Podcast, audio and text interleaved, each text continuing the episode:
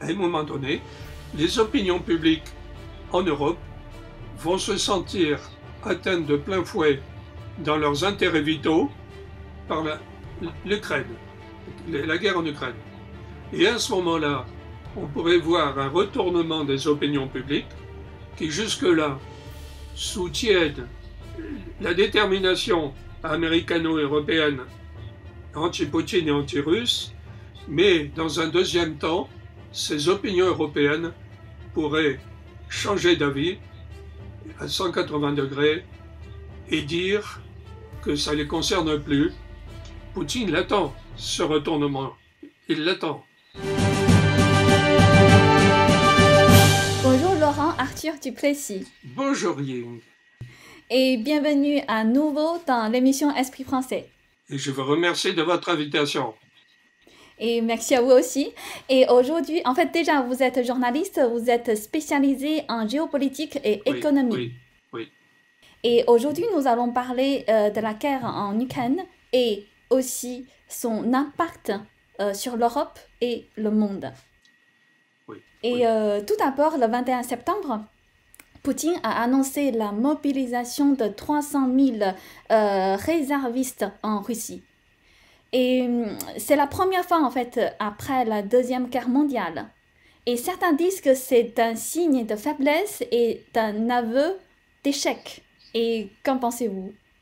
Alors, je crois que les Occidentaux prennent leur désir pour des réalités en pensant que cette mobilisation signale la défaite et la fin de l'aventure russe en Ukraine. En effet, Poutine a engagé très peu d'hommes lorsqu'il a commencé cette guerre le 24 février. Il a engagé à peu près euh, entre 150 000 hommes, 180 000, tout au plus. Et les Russes ont attaqué à un contre trois, les Ukrainiens. Or, quand on attaque, il faut que ce soit l'inverse. Il faut être trois contre un. Et malgré cette infériorité numérique, ils avaient eu d'excellents résultats grâce à leur artillerie. Les Occidentaux, ayant surarmé les Ukrainiens avec des canons ultramodernes et ayant par ailleurs envoyé aussi d'ailleurs des mercenaires et des, officiers et des instructeurs pour encadrer les artilleurs ukrainiens, la Russie se retrouve un peu débordée. Poutine mobilise 300 000 hommes de manière à rééquilibrer numériquement l'armée russe par rapport à l'armée ukrainienne. Ça ne veut pas dire qu'il a perdu. D'autre part, l'hiver arrive, il va un peu geler les combats, il va reprendre beaucoup au printemps. Mais Poutine, de toute façon, euh, peut euh, durer longtemps, parce que le peuple russe est très résilient malgré certains opposants, dont l'Occident fait grand cas.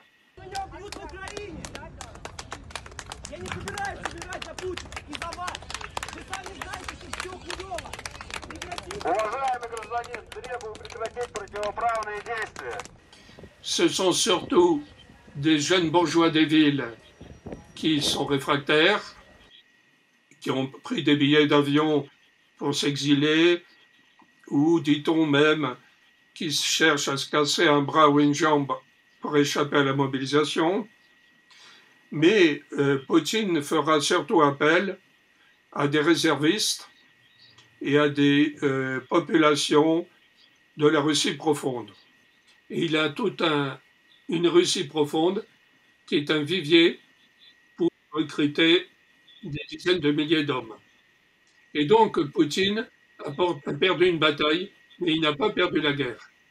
Mais c'est vrai que cette mobilisation de 300 000 hommes signale un nouveau palier dans l'escalade. C'est euh, une aggravation de la situation. Cela tourne le dos aux négociations. Euh, il y a là euh, le résultat à la fois de la volonté de Poutine de ne pas perdre cette guerre et de la volonté de Washington de conserver un abcès entre l'Europe et la Russie en éternisant cette guerre par une pluie de dollars et par des livraisons énormes de canons ultramodernes. D'autre part, par le concours du renseignement américain, par satellite, avions AWACS et drones qui jouent un rôle énorme dans la conduite de la guerre et par un encadrement étroit de l'armée ukrainienne par le commandement de l'OTAN, même si ce n'est pas officiel. Et donc, il y a là une escalade qui peut être extrêmement dangereuse, parce qu'en effet, euh, avec l'annexion prochaine des quatre oblasts, la Russie peut considérer à un moment donné qu'elle est attaquée dans son sanctuaire territorial par l'armée ukrainienne et elle peut déclencher à ce moment-là des tirs d'armes nucléaires tactiques pour euh, répondre à cette attaque ukrainienne. Là, on a un risque d'escalade considérable et dont on ne sait pas très bien jusqu'où ça peut aller. Et manifestement, Washington souhaite continuer la surenchère par un surcroît de dollars et un surcroît de livraison de canons ultramodernes. Donc, ça veut dire que la guerre va durer. Elle va être un peu gelée pendant l'hiver, mais elle va reprendre intensivement au printemps prochain. Et on ne sait pas vers quoi tout ça peut mener. Il est certain que l'effondrement du régime de Poutine ne semble pas pour l'instant d'actualité.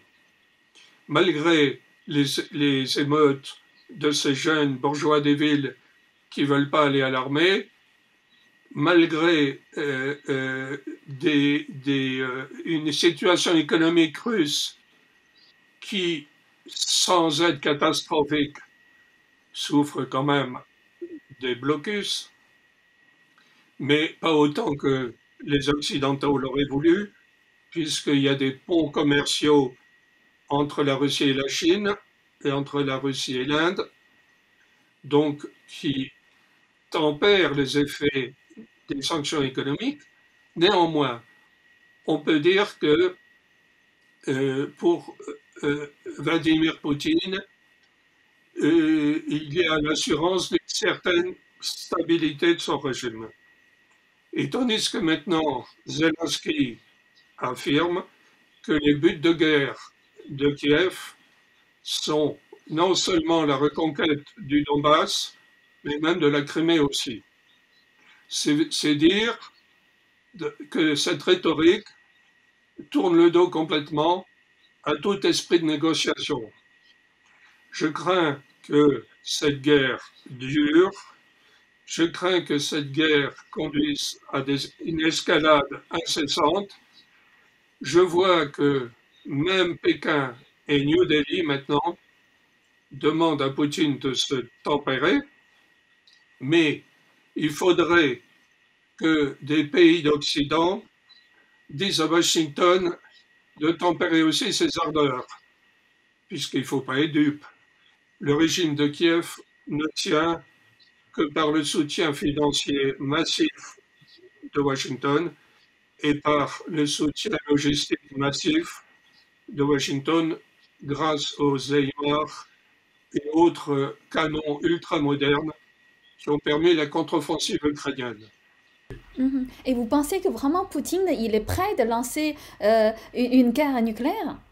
Alors, il n'est pas impossible qu'il utilise des armes nucléaires tactiques, c'est-à-dire des armes de champ de bataille, à savoir des mini, mini, mini bombes atomiques qui euh, font des dégâts sur quelques kilomètres autour. Euh, donc, ce ne serait pas une guerre avec des armes nucléaires stratégiques anéantissant New York, euh, etc. le problème, c'est que c'est l'emploi des armes nucléaires tactiques n'a encore jamais été réalisé. Donc on ne sait pas bien à quoi ça mènerait ensuite. À quels enchaînements Mais Poutine n'est pas prêt à tirer sur New York. Hein. Il pas... Et d'autre part, Je rappelle que l'Ukraine n'est pas dans l'OTAN. Donc l'OTAN n'est pas censée être concernée si Poutine fait ça en Ukraine. Hum, hum. Et selon vous, parce que Macron utilisait le, le mot impérialisme, et euh, des colonies. Est-ce que selon vous, euh, Poutine, euh, c'est quoi son but en fait de lancer cette guerre et c'est quoi ce qu'il veut vraiment? Alors ce qu'il veut, Poutine, c'est mettre un coup d'arrêt à l'hégémonisme américain.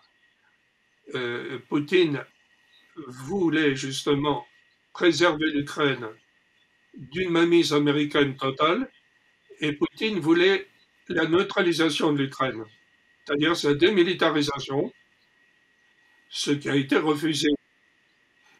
Euh, euh, Macron parle d'impérialisme et de colonialisme, mais c'est absurde. Euh, il n'y a pas d'impérialisme et de colonialisme.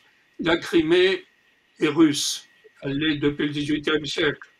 la Russie est rentrée dans ses possessions, si je peux dire, avec la Crimée. Ce n'est pas de l'impérialisme et du colonialisme la partie est de l'Ukraine est russophone et, voulait justement ce que lui avaient garanti les accords de Minsk en 2014-2015, voulait pouvoir parler le russe. Kiev a refusé d'appliquer les accords de, Minsk, de Minsk et euh, la France, l'Allemagne, qui qui avait signé ces accords avec l'Ukraine et la Russie, n'ont pas veillé à leur application. Là encore, les Russes sont sur une position défensive, ne sont pas des, impérialistes colonisateurs. Donc ce que dit Macron n'a pas de sens, c'est absurde.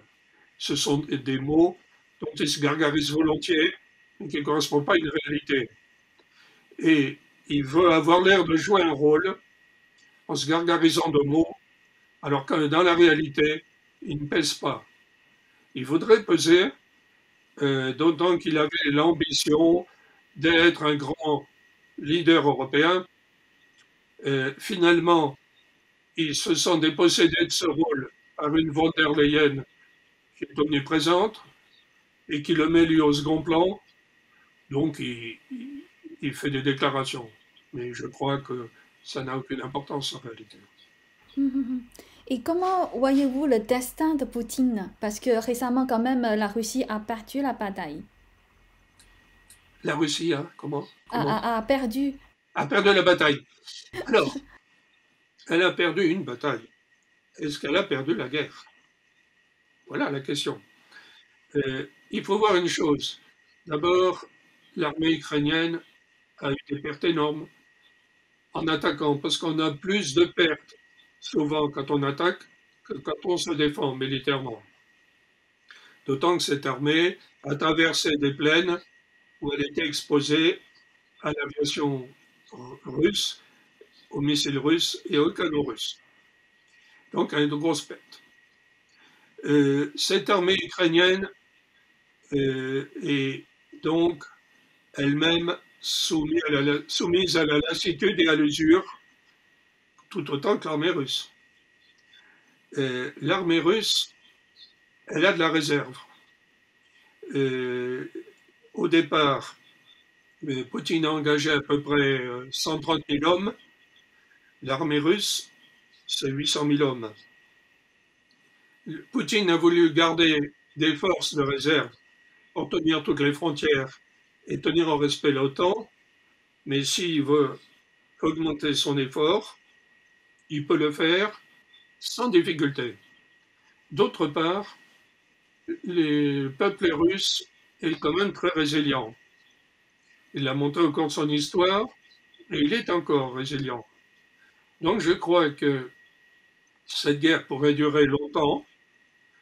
Euh, Poutine, me semble-t-il, n'est pas du tout sur le point de perdre le pouvoir. Il est en train de commencer à donner des gages à son extrême droite nationaliste, euh, ce qui n'augure pas bien de l'ouverture de négociations, et Poutine va poursuivre son effort de guerre, qui va être quelque peu gelé par l'hiver, mais qui va reprendre au printemps. Donc, en réalité, cette guerre pourrait durer.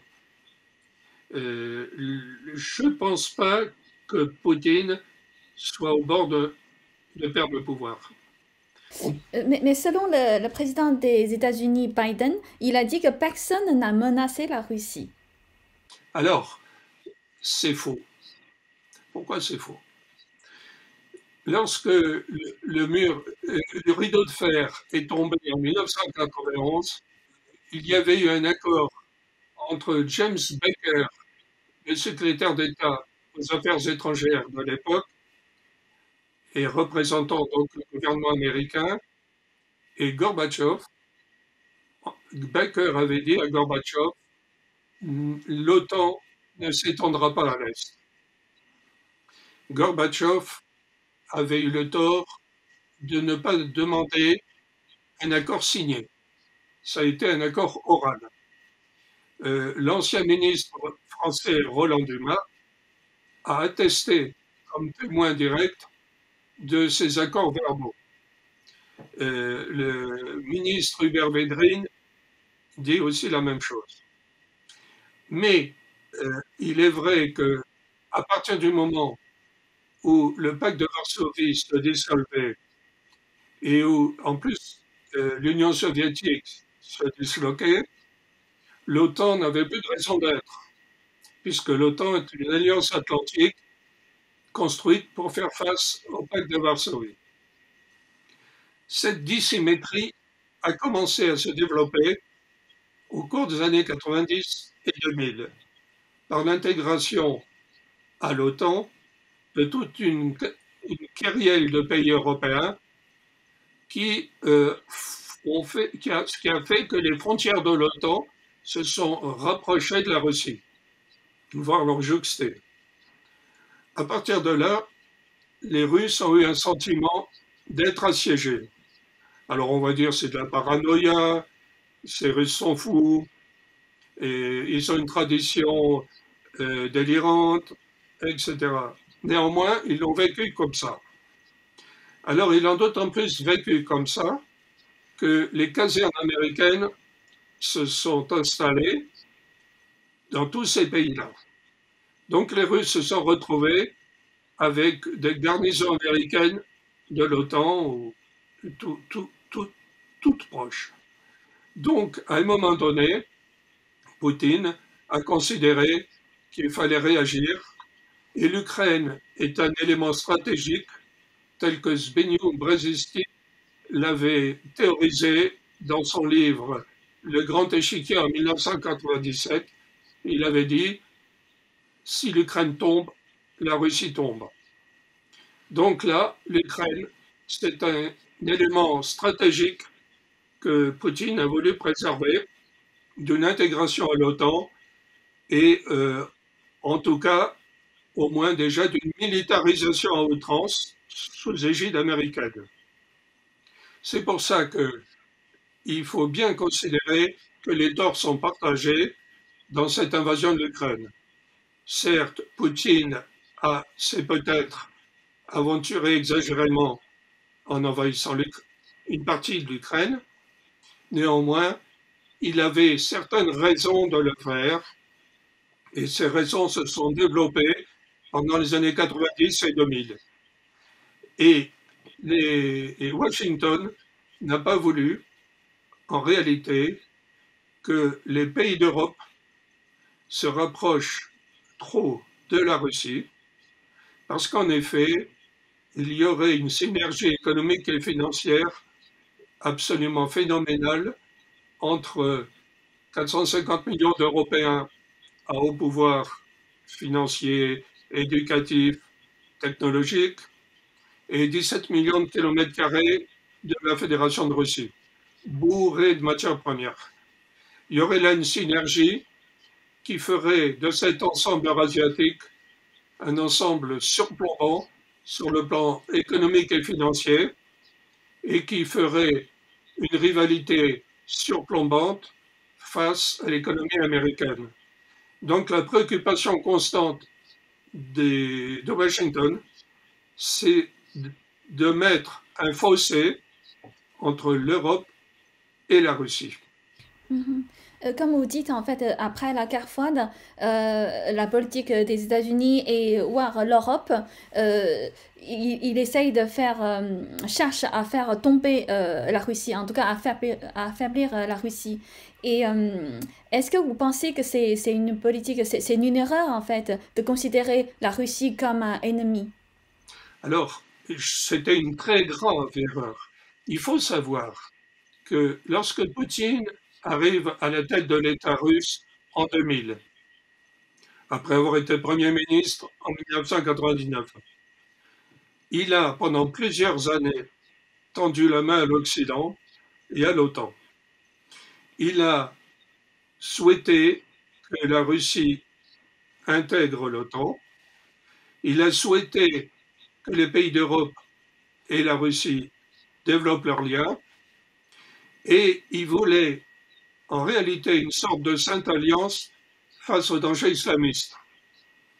En effet, euh, il y a eu les deux guerres de Tchétchénie, il y a eu du terrorisme islamiste en Russie, et puis on voit la poussée islamiste qui s'est développée, et la Russie notamment a des craintes liées au Caucase et liées au Moyen-Orient, qui sont ses arrière-cours ou euh, le sud de la Fédération de Russie pour les, pays euh, du Caucase Nord. Du coup, euh, Poutine, voyant que sa main tendue était refusée obstinément par Washington et par ses vassaux européens, car il faut bien dire que les pays d'Europe sont vassalisés complètement par Washington, et, depuis la disparition du général de Gaulle, il n'y en a pas un qui véritablement fait quoi que ce soit de sérieux pour que ça change, eh bien, à partir de 2007, il a renoncé complètement à tendre la main encore à l'Occident et il s'est tourné vers la Chine. Donc, on peut dire que Washington a jeté la Russie dans les bras de la Chine, ce qui est dramatique, parce qu'en effet, au lieu que se constitue un ensemble américano-européo-russe qui puisse fabriquer une architecture de sécurité à l'échelle planétaire, eh bien, on a une césure, un fossé entre l'Occident et la Russie, et on a une Russie qui rejoint le camp de la Chine de Xi Jinping, de Xi Jinping donc la, Chine communiste. Alors cet ensemble, cet axe Moscou-Pékin est un axe, euh, je dirais, toxique, dans le sens que ça donne à Xi Jinping un regain de puissance dans le jeu international. international. Donc, euh, en ce sens, la politique de Washington a été désastreuse depuis la chute du mur de fer. Pourquoi cette politique? Parce que les États-Unis, Washington, l'État profond américain, c'est-à-dire un noyau de hauts dirigeants qu'on ne voit pas, qui agissent dans l'ombre, mais qui contrôlent largement l'État profond et notamment les services de renseignement, les 14 agences de renseignement, ces, ces hauts fonctionnaires, ces, ces, ces, hauts personnages veulent une hégémonie américaine sans partage. Est-ce que vous pensez maintenant la situation est, est grave? Oui, oui ça... elle est grave. Elle est grave parce que là, on assiste à une escalade. Elle est grave parce que pour l'instant, on ne voit pas de processus de négociation se mettre en marche. Henri Guénaud euh, avait fait dans Le Figaro un article où justement il faisait référence à la guerre de 14-18. Et euh, il parlait justement des somnambules qui, euh, les chefs d'État et de gouvernement qui en 14 ont laissé la situation se dégrader sans la contrôler et sans être vraiment conscient au départ de ce qu'il faisait. Quant à l'Europe, évidemment, mais enfin l'Europe là-dedans, c'est la victime. Elle, est accablée de toutes les conséquences négatives. Un, suicide énergétique, une Allemagne qui est complètement euh, torpillée économiquement, euh, d'autres pays d'Europe comme, comme la France qui vont subir une inflation des coûts d'énergie phénoménale, etc. Donc, euh, il y a euh, plusieurs zones du monde qui auraient intérêt à ce que la négociation commence. Le pays qui est quand même le plus jusqu'au boutiste, ce sont les États-Unis.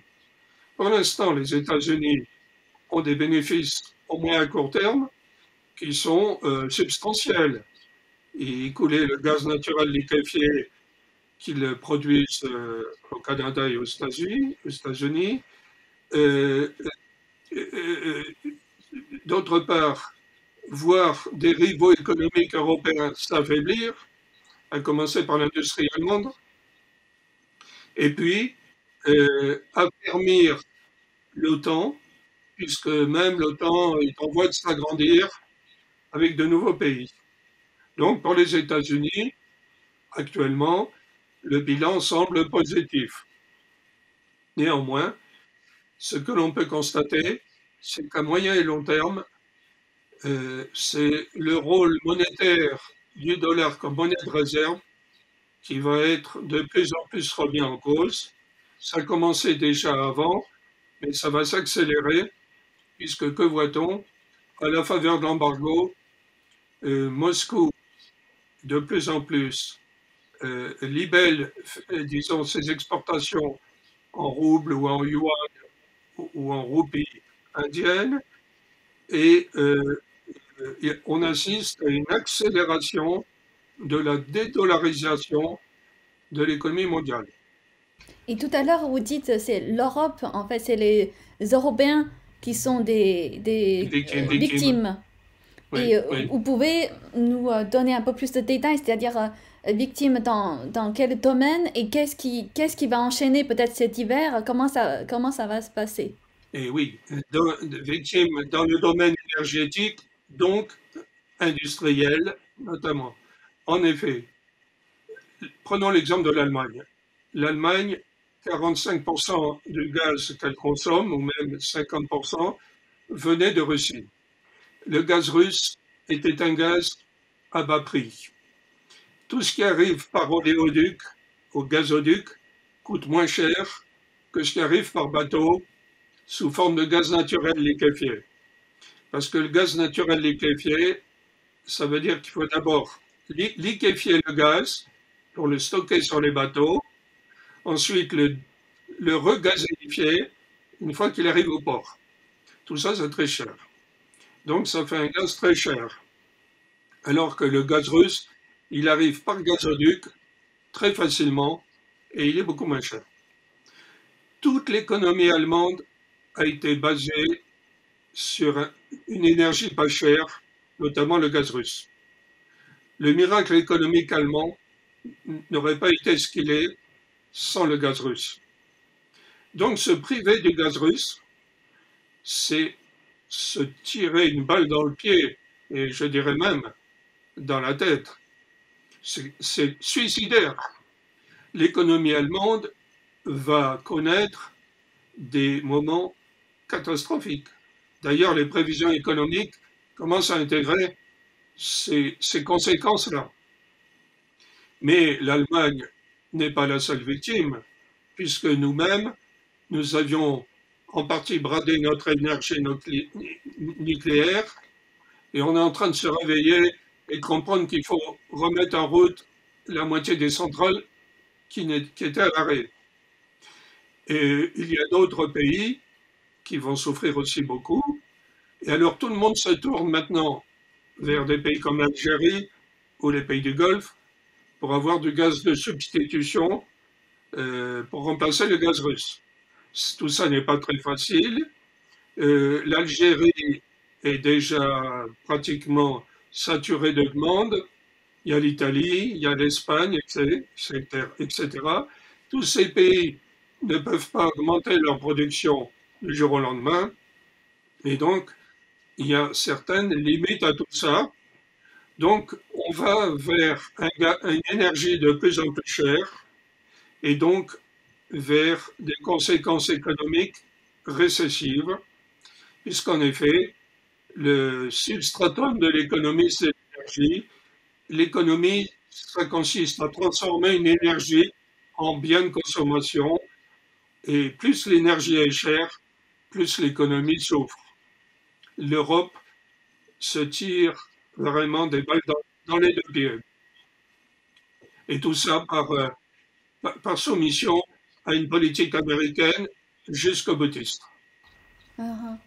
Et euh, c'est-à-dire déjà pour le, le pilier euh, économique d'Europe, Allemagne, elle va tomber, l'Allemagne. Ah ben, ça va être pour l'Allemagne, ça va être une, un frein économique, une récession terrible parce que euh, le temps de, de, pouvoir installer tous les centres de retraitement du gaz naturel liquéfié pour le regazéifier, mais de toute façon avec des coûts d'énergie bien plus élevés, donc avec des prix industriels moins compétitifs, alors que l'économie allemande est très largement fondée sur l'exportation.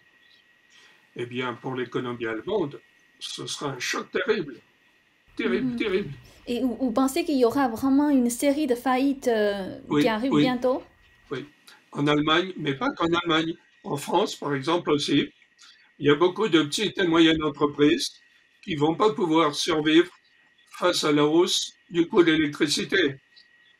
Il y a déjà des secteurs où on réduit l'activité, voire on la ferme, cette activité, parce que l'électricité s'annonce trop chère et euh, la rentabilité de ces activités serait anéantie.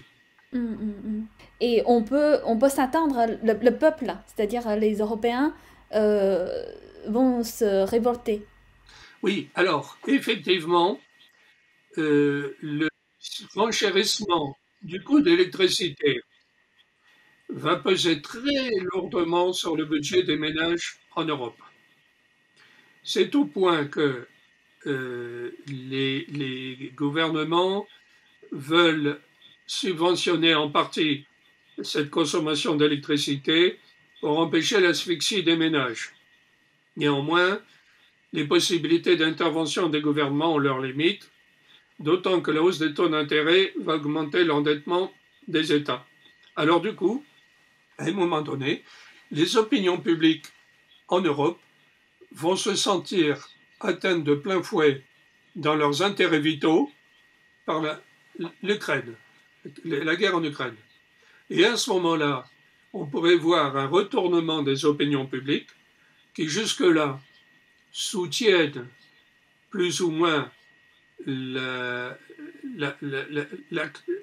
détermination américano-européenne anti-Poutine et anti-russe, mais dans un deuxième temps, ces opinions européennes pourraient changer d'avis à 180 degrés et dire que ça ne les concerne plus, qu'elles euh, ne veulent pas euh, se paupériser uniquement pour défendre le régime d'Helsinki, le régime de Kiev, et que donc ces opinions européennes pourraient commencer à manifester leur opposition à l'implication des gouvernements européens contre la Russie. Poutine l'attend, ce retournement. Il l'attend. Mm-hmm. Est-ce que euh, vous pensez est-ce qu'il y a une possibilité, il y aura des désaccords entre les pays européens? C'est-à-dire, par exemple, Allemagne, si jamais il voit ça ne va pas parce qu'il va, il va euh, risque de mourir, il a dit non, non, maintenant ça y est, moi, moi je, je vais voir avec euh, la Russie, je vais changer ma position. Alors, justement, euh, l'opinion publique allemande peut parfaitement retourner sa, sa, veste, comme on dit, et faire pression sur son gouvernement pour euh, modifier sa politique. Euh, tout est possible. les, les pays d'Europe, les peuples d'Europe vivent dans le confort depuis longtemps et ont oublié ce que c'est qu'une économie de guerre. Or, le président Macron a dit que nous avons maintenant une économie de guerre. Parce que c'est une économie de guerre, c'est une économie de pénurie. Alors, est-ce que les peuples européens, quand ils vont commencer à la vivre, cette économie de pénurie, est-ce qu'ils vont toujours considérer qu'il est important de soutenir euh, euh, Kiev contre Moscou et est-ce qu'ils ne vont pas faire pression sur leur gouvernement pour que ceux-ci changent de politique de manière à ce que les Russes puissent à nouveau alimenter en gaz les gazoducs qui vont vers l'Allemagne et vers l'Europe. Mhm. Et, comment vous voyez euh, comment dire l'ampleur de, cette euh, récession économique? Eh bien, euh, cette ampleur risque d'être assez importante. La Fédération de Russie, avec ses 17 millions de kilomètres carrés bourrés de matières premières, est un énorme fournisseur en minerais, en métaux ferrés et non ferreux pour l'industrie mondiale. Je reprends l'exemple de l'aluminium. La, Russie est un gros producteur d'aluminium. À partir du moment où des chaînes de production n'ont plus accès aussi facilement qu'avant à ces matières, à ces minerais, à ces métaux ferreux et non ferreux, eh bien, ces chaînes de production se voient soumises à des périls importants soit des surcoûts, soit des pénuries, et donc des interruptions de production, et en réalité, un certain nombre de faillites de, sociétés industrielles. Donc, euh, la Russie détient un levier de puissance énorme avec ses ressources en matière première. Et euh, on peut aussi considérer cela du point de vue des céréales. Euh, l'Ukraine est un gros producteur de céréales, mais la Russie encore plus. La Russie a une production céréalière tellement importante qu'elle euh, nourrit une partie de l'Afrique, le Moyen-Orient, etc. À partir du moment les échanges sont bloqués par les situations de guerre et euh, les ostracismes, les embargos. Cela induit, et on le voit déjà au Moyen-Orient et en Afrique du Nord et en Afrique subsaharienne, des risques de pénurie alimentaire graves qui peuvent ramener sur le devant de la scène des famines collectives catastrophiques. Les famines collectives, pratiquement, avaient disparu à partir des années 60. Il y a eu la révolution verte en Inde. L'Inde s'est mise à devenir autonome sur le plan alimentaire. Mais voilà que l'Inde, il y a quelques mois, a décidé de ne plus exporter son riz de manière à se préserver des aléas du marché mondial et à préserver sa population. Euh, d'autres pays sont sur le même, le même chemin, pourrait-on dire, et on risque de voir réapparaître des famines à grande échelle en Afrique au Moyen-Orient qui conduiraient à la chute des régimes en place et un remplacement de ces régimes, par exemple, par des régimes islamistes. Je pense à l'Afrique du Nord, qui n'est pas du tout autonome sur le plan alimentaire et qui, au contraire, est tributaire largement des importations de blé, maïs et soja, etc je pense euh, au Moyen-Orient aussi, si ces régions sont accablées par des famines à grande échelle liées aux, perturbations du marché mondial de l'agroalimentaire, ces régions risquent de tomber entre les mains des islamistes. Car en effet, ils profiteront des situations de détresse des populations pour propager un discours radical qui évidemment, dans ces moments-là, bénéficient d'un terreau favorable.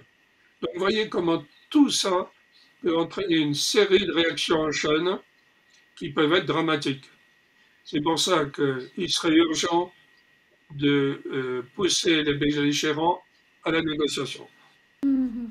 Donc en fait, quand, euh, si, je résume, en fait, cette guerre euh, en Ukraine a conduit déjà, le premier temps, c'est premièrement, c'est la crise énergétique, et après, il y a la famine, et aussi, il, il peut y avoir une vague de réfugiés aussi. Oui, Et, et, aussi, tout à l'heure, vous dites euh, déjà cette alliance entre la Russie, la Chine communiste, même Iran. Donc, c'est un pays terroriste communiste, c'est-à-dire c'est créer une alliance euh, dangereuse. Et oui, euh, oui. je prends l'exemple de l'Iran. L'Iran est au seuil nucléaire, c'est-à-dire qu'il a déjà enrichi beaucoup d'uranium à 60%, et ensuite pour arriver à 90%, c'est-à-dire pour faire les bombes atomiques, c'est très rapide, de 60 à 90. Euh, l'accord de 2015 n'est apparemment pas en voie d'être mis en scène. L'Iran est dirigé par un régime de Mullah et d'ayatollah qui, certes, exerce des répressions violentes, mais reste en place, sans doute à cause de ces répressions aussi, mais pas seulement, parce que l'embargo contre l'Iran suscite aussi un réflexe d'orgueil national aussi.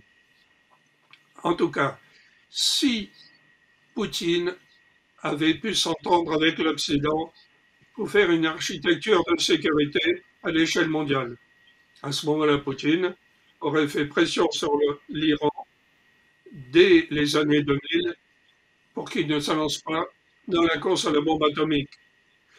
Et l'Iran n'aurait pas pu se soustraire à la pression de Moscou, d'autant que Moscou euh, avait justement donné une aide en créant la centrale nucléaire de Boucher, ce qu'elle n'aurait pas fait à ce moment-là, etc. Vous voyez, donc l'architecture mondiale de sécurité, n'a pas pu se bâtir sur des bases solides et saines, puisqu'il y avait ce rideau de fer à nouveau entre l'Occident et la Russie. Et du coup, la Russie, comme je disais tout à l'heure, va renforcer Xi Jinping, qui va pouvoir faire valoir devant le congrès du Parti communiste en sa réélection qu'il a un grand allié en la personne de Poutine et qu'il y a un ensemble, un axe Moscou-Pékin renforcé par un axe euh, avec Téhéran c'est-à-dire une alliance euh, Russie, Chine, Iran, l'Iran étant une réserve énorme de pétrole et de gaz, et euh, avec l'Inde qui, ma foi, euh, navigue entre les États-Unis d'un côté et de l'autre la Russie, bien que pour ce qui est de la Chine, il y ait des tensions entre l'Inde et la Chine. Donc, c'est catastrophique tout ça, parce que la géopolitique mondiale verse dans une, direction où euh, les facteurs belligènes sont de plus en plus présents. Euh, la paix mondiale est de plus en plus menacée. Euh, du coup, quelle est votre vision sur le changement de l'ordre mondial? Alors, il y a le changement de l'ordre mondial, en effet. Euh, à partir du moment où Washington a rejeté la Russie dans les bras de la Chine, je dirais qu'il y a une modification du rapport de force, puisque la, Russie, c'est 17 millions de kilomètres carrés, comme je disais tout à l'heure, bourré de matières premières. Tout ça, ça va plutôt vers la Chine, l'Inde et un certain nombre de pays d'Amérique latine et d'Afrique qui euh, ne suivent pas Washington, hein, euh, malgré les pressions. Et on va d'un système unipolaire qui était euh, notamment celui des années 90, où les États-Unis étaient l'hyperpuissance mondiale, on va vers un système multipolaire dans lequel la Chine sera un élément clé et l'axe Moscou-Pékin, euh, un axe absolument euh, clé. On a une euh, polycentralisation du monde accélérée par la, la, crise ukrainienne.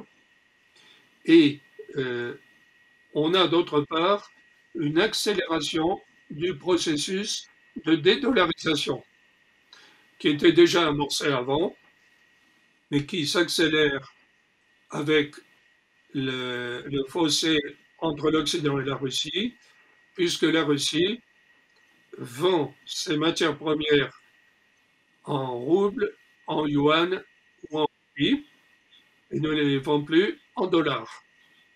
Si bien que euh, le commerce mondial euh, comporte de plus en plus de composantes monétaires qui ne sont, pas le dollar, et euh, la Russie et la Chine préparent un nouveau système monétaire en accumulant de l'or métal. ça fait déjà longtemps que ces deux pays achètent de l'or métal par le biais du marché de Hong Kong notamment, et euh, le plus discrètement possible pour ne pas faire monter les prix, et de manière à avoir une encaisse or suffisamment énorme pour pouvoir y baser dessus des monnaies avec éventuellement un complément en minerais précieux euh, notamment.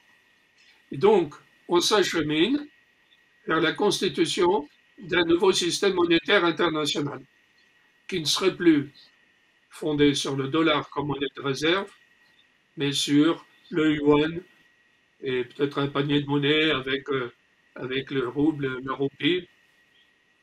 Et en tout cas, il y aurait au moins deux systèmes monétaires concurrents, mais euh, il est certain que pour les États-Unis, à terme, c'est une menace considérable parce que la richesse américaine est très largement basée sur le rôle du dollar comme monnaie de réserve.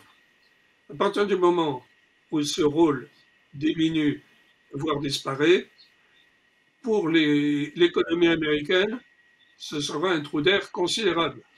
Elle en sera très affaiblie. Et je dirais que l'économie américaine ne pourra plus vivre à ce moment-là au-dessus de ses moyens. Donc il y a un enjeu monétaire énorme derrière tout ça, et euh, la, crise ukrainienne est en train d'accélérer le processus de dédollarisation du monde. Mhm. Et pour le moment, dollar, c'est assez, euh, comment dire, assez fort par rapport à euh, euro. Pour l'instant, notamment parce que l'euro est faible. Et en effet, l'euro pâtit de ce que les économies européennes sont frappées de plein fouet par le renchérissement des prix d'énergie. Mais, dans un second temps, le dollar pourrait lui aussi pâtir, justement, de, de, la dédollarisation des échanges commerciaux sous l'égide de Moscou et de Pékin et éventuellement de New Delhi. Donc, dans un premier temps, oui, le dollar profite, mais dans un second temps, dans un second temps, il pourrait lui aussi suivre le chemin de l'euro. Hmm. Et tout à l'heure, on a parlé, euh, cette guerre euh, euh, va fragiliser l'Allemagne. Oui, oui. Et est-ce que pour la France, quel est l'impact pour la France? Alors, l'impact pour la France sur le plan économique, il n'est pas bon. Pourquoi? L'Allemagne est, notre premier partenaire commercial. La France exporte beaucoup en Allemagne et elle importe beaucoup d'Allemagne. Mais si l'économie allemande euh, est défaillante, ça aura des répercussions négatives sur beaucoup d'entreprises françaises qui exportent en Allemagne. C'est un système de vase communicant. C'est un système euh, de cette économie mondiale fait que les économies sont très imbriquées les unes dans les autres et quand une économie tombe, il y a un jeu de domino. Donc pour la France, ce ne serait pas une bonne chose. Euh, cela dit, il y a eu un effet secondaire positif à cette crise du gaz, c'est que tout d'un coup, le gouvernement a modifié radicalement sa politique nucléaire, alors qu'il avait programmé la fin des centrales nucléaires euh, à terme. Voilà qu'il a fait marche arrière et qu'au contraire, il se dépêche de remettre en service 45% euh, des centrales qui ne marchaient plus et il programme la relance de la filière nucléaire. Ça, on peut dire que c'est un effet secondaire positif de la crise du gaz. Mm-hmm. Et est-ce que, euh, selon vous, euh, c'est-à-dire déjà on a parlé de euh, l'Allemagne, le déclin de l'Allemagne et, et, aussi déclin, comment dire, l'ensemble de, de l'Europe Oui, notamment l'Italie, qui est un pays industriel encore, malgré les ravages que l'euro fait sur les industries italiennes, françaises et espagnoles. Et il y a encore une industrie italienne qui exporte beaucoup. Et là aussi, les PME industrielles italiennes vont souffrir beaucoup de l'augmentation du coût de l'énergie. Et il en va de même pour les nôtres et pour celles de l'Espagne. Donc, l'Allemagne ne sera pas le seul pays à souffrir de l'inflation des prix d'énergie.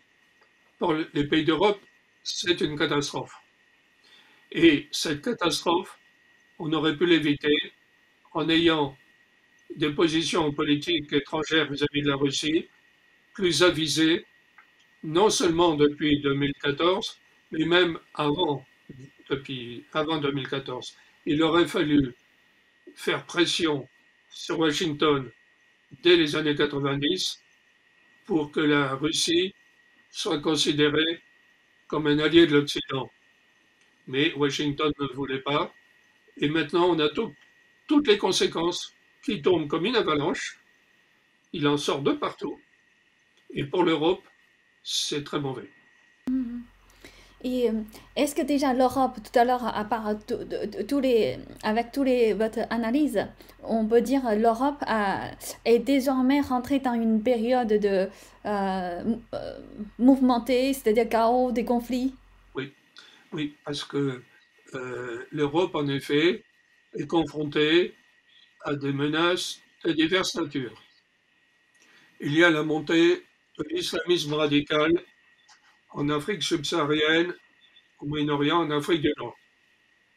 Il y a, comme je disais tout à l'heure, la menace de la chute de régime en place euh, qui serait remplacé par des régimes islamistes qui serait hostile à l'Europe. D'autre part, euh, l'Europe est euh, tourmentée par une inflation galopante, et cette inflation euh, appauvrit les classes populaires et les classes moyennes, ce qui est de nature à compromettre la stabilité politique des pays d'Europe. Et il est vrai qu'il y a dans un certain nombre de pays d'Europe des communautés islamo-africaines très nombreuses qui sont de plus en plus hostiles et qui représentent à terme euh, un risque, un risque d'affrontement à grande échelle euh, de, guerre civile, euh, comme d'ailleurs l'avait esquissé Gérard Collomb, l'ancien ministre de l'Intérieur, quand il a quitté son ministère et qu'il a dit des communautés qui vivent côte à côte et qui pourraient être face à face. Or, on voit des attaques au couteau de plus en plus nombreuses, on voit des agressions dites gratuites, et, euh, on voit bien aussi un antisémitisme qui n'est plus celui traditionnel, mais qui est celui d'origine islamique, qui fait que il n'y a plus de juifs dans le 9-3, par exemple, ou il n'y en a plus à Sarcelles. Donc il y a là des ferments de violence et d'affrontement de plus en plus importants. Et c'est vrai pas seulement pour la France, c'est vrai pour d'autres pays comme le Royaume-Uni, comme la Belgique. On a vu en Suède, il y a quelques mois, euh, des scènes de guerre civile, parce que 20% de la population suédoise euh, vient d'Afrique quasiment. Et euh, d'ailleurs, on a vu du même coup les résultats électoraux avec une montée de l'extrême droite en Suède. Pareil pour l'Italie, avec des élections prochaines. Donc, il y a toute une série d'éléments qui sont en interconnexion les uns avec les autres, d'autant que avec l'augmentation du coût de l'énergie, l'augmentation de l'endettement des États, qui vont être obligés d'aider les ménages, avec donc la paupérisation des États, ceux-ci ne pourront plus acheter la paix sociale aussi généreusement qu'ils l'avaient fait avant. Je dirais que notamment la politique française de subventionnement des banlieues est un moyen de calmer l'agitation et d'acheter la paix sociale. À partir de même que le fait de fermer les yeux sur le trafic de drogue dans les banlieues, qui était aussi une façon d'acheter la paix sociale. Mais avec la paupérisation de l'État liée à l'augmentation des taux d'intérêt, donc l'augmentation du service de la dette, donc la réduction des marges budgétaires, donc la réduction des transferts sociaux et euh, euh, la paupérisation euh, de certaines couches de la société, on a là des éléments d'incandescence, des éléments de conflit extrêmement importants. Et donc l'Europe va devoir faire face à des soubresauts internes et externes. Je dirais que la zone, l'Europe entre dans une période de grand danger. Hmm. Et ben, avant de conclure notre interview, quel est votre conseil pour les Français justement euh, en face de, cette crise euh, peut-être de longue durée?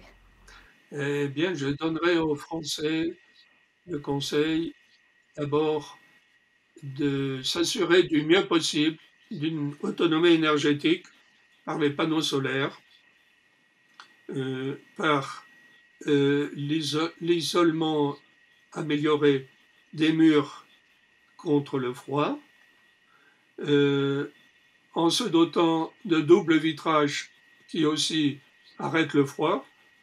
Je dirais donc en se, munissant d'une autonomie énergétique de manière à pouvoir faire face à l'augmentation du prix de l'énergie.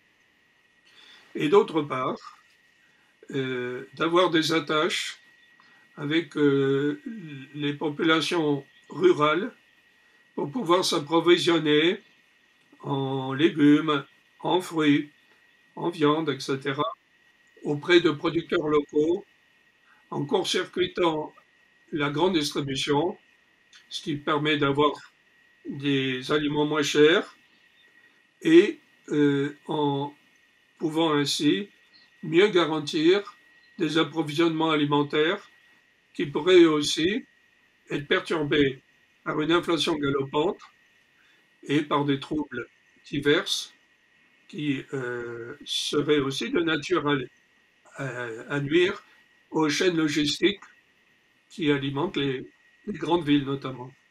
Mm-hmm. Ok, bah, merci beaucoup Laurent. Merci.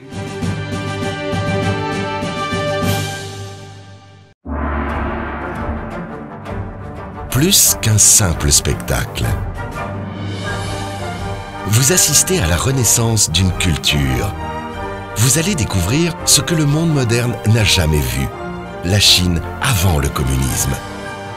La nouvelle saison de Shen Yun en live, sur scène. Réservée dès maintenant sur shenyun.com. En tournée dans toute la France. Avant le communisme, l'histoire de la Chine était glorieuse. Et s'il était possible de la faire renaître? Depuis 2006, Shen Yun fait revivre l'essence de la civilisation chinoise, profondément enracinée dans des valeurs ancestrales telles que la compassion, l'honnêteté et la foi.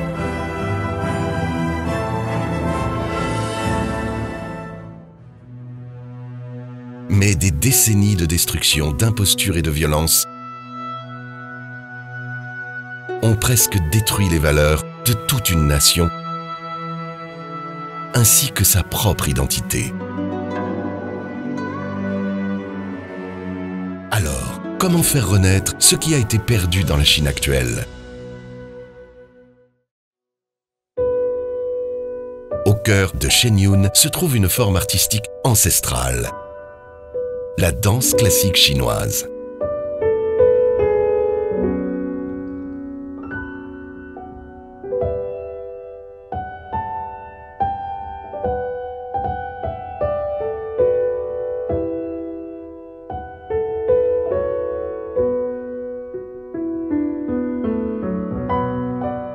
Dans la danse classique chinoise, le mouvement vient du cœur.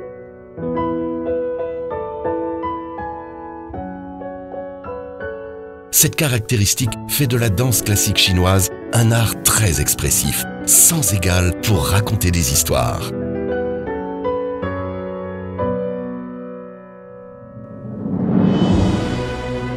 La musique originale de Shen Yun marie l'Orient et l'Occident et nous préservons les techniques traditionnelles à travers nos productions.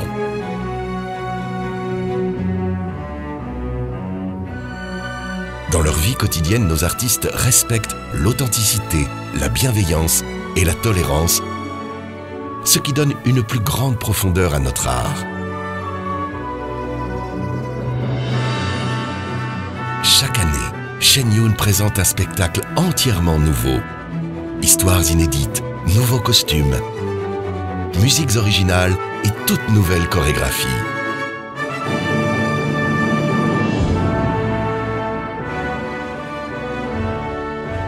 Cela est rendu possible par le dévouement de chaque artiste. Car l'objectif qui nous anime est plus grand que nous tous.